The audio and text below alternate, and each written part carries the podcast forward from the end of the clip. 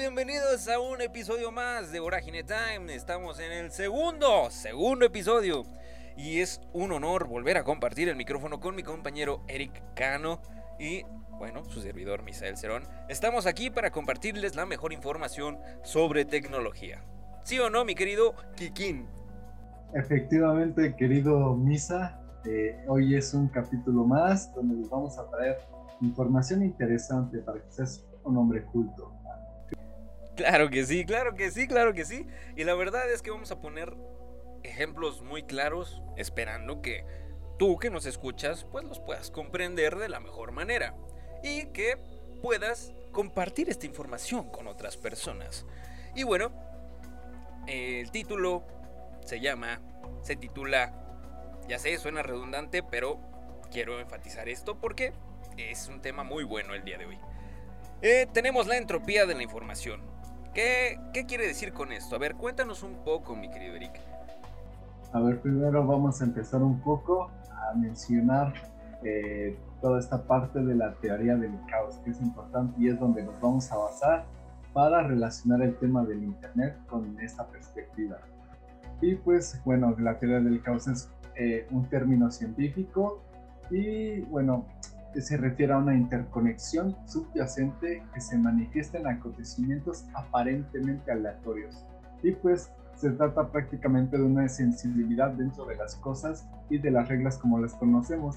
Eh, a muchos les eh, será común escuchar el efecto mariposa, pues tiene que ver eh, cómo una pequeña cosa puede hacer que todo, todo lo, lo de alrededor se convierta en un desorden a la vez en un orden y cambien muchas cosas dentro de nuestra realidad. ¿Cómo ves, Misa? Exactamente, y creo que lo más interesante de esta teoría es que el caos es impredecible. No sabes qué, qué va a pasar.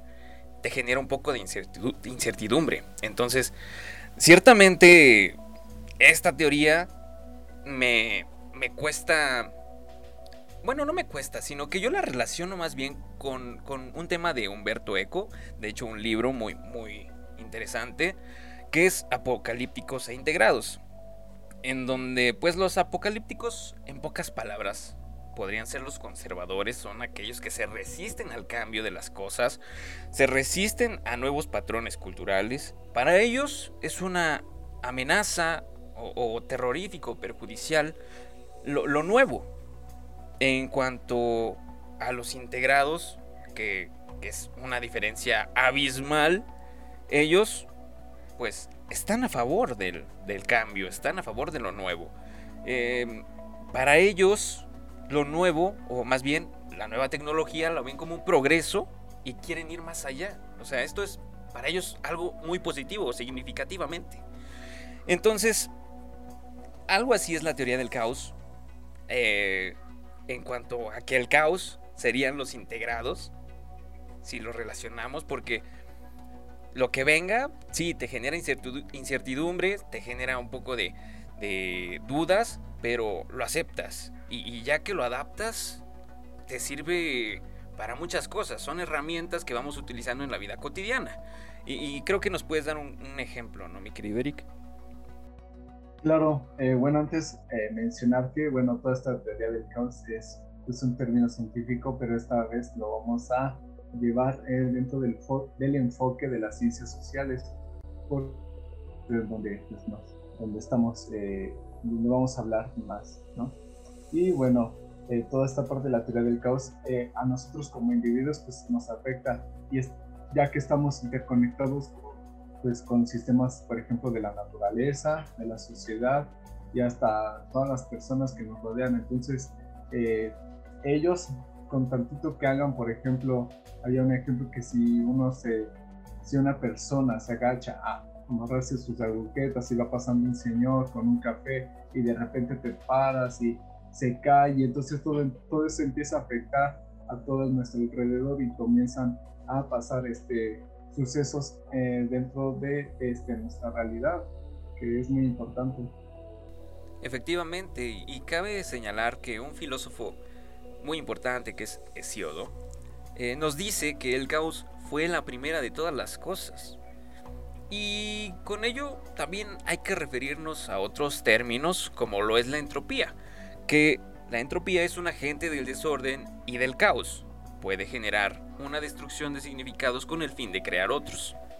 Y lo hemos venido viendo, si lo vemos ya, este, ya sé, suena redundante nuevamente, pero eh, con, estos, estas nuevas plataformas digitales que van surgiendo con el paso del tiempo, y una de ellas es TikTok, eh, e incluso podríamos mencionar YouTube, eh, antes de los 2000, pues nadie sabía que era un youtuber o, o que era un influencer o que era un TikToker, y ahora pues se han creado nuevos términos, nosotros los hemos adaptado a nuestra vida diaria y ahora es más fácil ubicarlos, ¿no?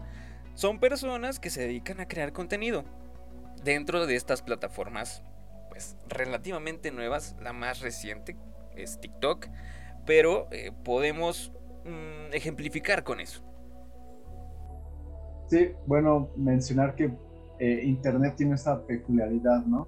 Eh, tiene un desorden porque pues en realidad pues hay demasiada información dentro de la red que ni siquiera conocemos si tiene un fin o, cuál es el inicio, ¿no?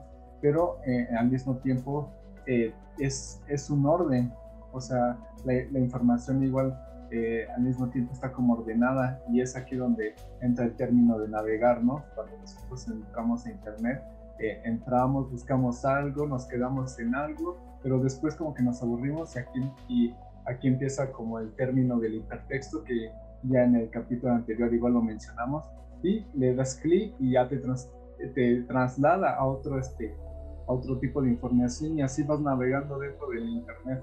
Eh, es algo así de lo que pasa eh, dentro de todo este, eh, de la red. Sí, y, y, esto es la teoría del caos. surgen nuevas cosas, aparece como un desorden porque pues no sabemos qué va a pasar, no sabemos cómo usarlas. Entonces empiezan estos malos manejos, por así decirlo. Y pues con el paso del tiempo vamos viendo que todo lleva reglas, todo lleva un orden. Un ejemplo claro es Facebook, que eh, al principio cuando surgió esta plataforma digital y, surge con pocos usuarios, poco a poco va creciendo, Mark Zucaritas no se da cuenta de esto y pues obviamente tenía que poner límites porque había personas que subían contenidos pues, que no tenían que subir.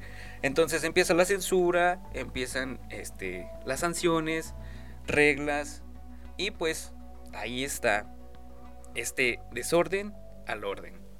Y lo mismo desde el surgimiento de la web 2.0 y esto que nos comentaba Eric acerca del hipertexto, creo que es muy interesante porque, bueno, si lo vemos desde una perspectiva del caos, vamos a encontrar cosas eh, sorprendentes.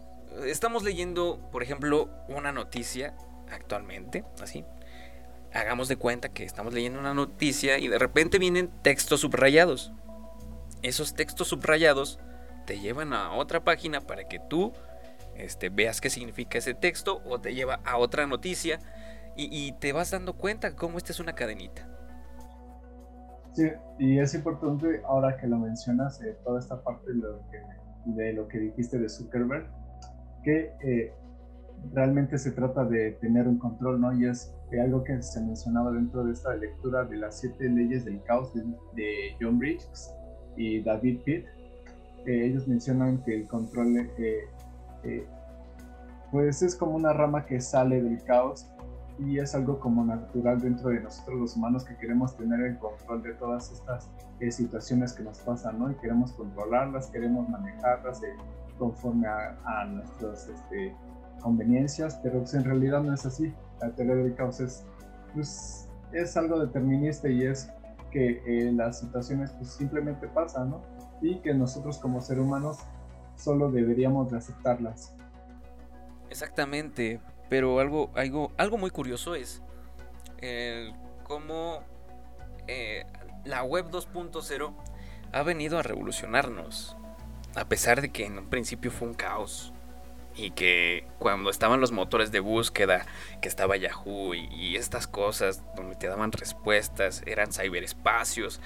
Y esto lo habíamos comentado un poquito en el otro episodio sobre estos ciberespacios en donde nosotros eh, interactuábamos de alguna manera y, era un desorden, era un desorden porque no sabían ni siquiera con quién estabas hablando. Ya de pronto se empezó a formalizar todo esto y ahora sí, ponen los nombres, ponen algo ya un poquito más verídico. Obviamente todavía sigue habiendo información falsa, pero ya hay filtros dentro de los navegadores, de los motores de búsqueda, que te dan información un poquito más veraz. Y pues esto es la teoría del caos. Esto es la teoría del caos. Realmente sorprendente, ¿no, ¿No Eric? Sí, es muy sorprendente saber que ni siquiera nosotros eh, tenemos el control de lo que nos sucede. Y prácticamente son un par de situaciones que, que pasan y que afectan eh, indirectamente o directamente dentro de nuestras vidas. Y pues no podemos hacer nada más que aceptarlos y como pues ahora sí que seguir adelante, ¿no? Y, y algo que hacen mucho algunas personas eh, con este tipo de cosas es pues, que tienen golpes de, creatividad y pues que la desatan haciendo música, pintan y todo eso, entonces pues, no. También es eh, importante mencionar que pues nosotros no podemos tener el control de lo que nos sucede. Sí, sí, totalmente. Y un ejemplo que, que viene a esto que acabas de mencionar es los TikTokers. Yo vuelvo a mencionar esto porque cuando salió esta plataforma, era como, pues, ¿qué es eso, no? Empezamos a conocer personas que subían sus historias pequeñas, 30 eh, segundos clips de 30 segundos, y pues te comentaban una historia que les había pasado, y de repente se, se hacían virales en Facebook, y decías, ¿qué? ¿Qué es esto? ¿Cómo? Entonces comenzamos a descubrir un poco TikTok y empezamos a ver cuáles eran las funciones de esa plataforma, que era la creatividad de las personas te das cuenta que dentro de esa plataforma está la creatividad. Hay bailes, hay canciones, hay covers, hay muchísimas cosas, infinidad de cosas. Es mucha información. Pero como, como lo veníamos diciendo desde un principio, de ese desorden nació un orden. Y, es prácticamente un ejemplo de entropía. Es prácticamente un ejemplo de entropía porque a partir de todo esto empezamos a crear nuevos términos, nuevos conceptos con los cuales pues ya nos vamos adaptando y lo mismo pues también vamos viendo de qué manera ser formales por así decirlo. A veces decimos que no es así, pero sí es así, aunque digamos que no. Y, es, es interesante, realmente es interesante y a manera de conclusión, la teoría del caos es, es algo que a veces uno no, no, no logra explicarse porque son tantas cosas que, que pasan a nuestro alrededor que ni siquiera vemos. O sea, realmente ni siquiera te darías cuenta que estás dentro de la teoría del caos. ¿No es así, mi querido Eric? Exacto. Eh, no estamos como totalmente conscientes que pues con que patimos una piedra podríamos eh, ocasionar un accidente y todo eso, y todo eso eh, lleva a desenvolver un par de situaciones más, ¿no? Entonces, es muy interesante toda esta parte, mencionar también que eh, lo nuevo siempre va a estar saliendo, no es como una meta a la que ya lleguemos y que ya se acabó, ¿no? Siempre vamos a tener nuevos términos, se viene toda, toda esta parte del metaverso, que son términos, bueno, que ya que ya, se, eh, que ya veremos después. Pero sí, cada vez eh, más tendremos cosas nuevas y ¿no? no queda más que adaptarnos. Exactamente. Y bueno, para mí es un honor compartir este espacio contigo, Eric, y nos despedimos, ¿te parece? Claro que sí, muchas gracias Lisa por un capítulo más. Eh, también nos esperamos en el próximo que vamos a traer un tema nuevo para hablar y tener una práctica muy interesante como esta. Efectivamente, entonces nos vemos en el próximo episodio. Esperamos contar con tu presencia en este canal y pues también si nos escuchas por Spotify, ahí, ahí estaremos.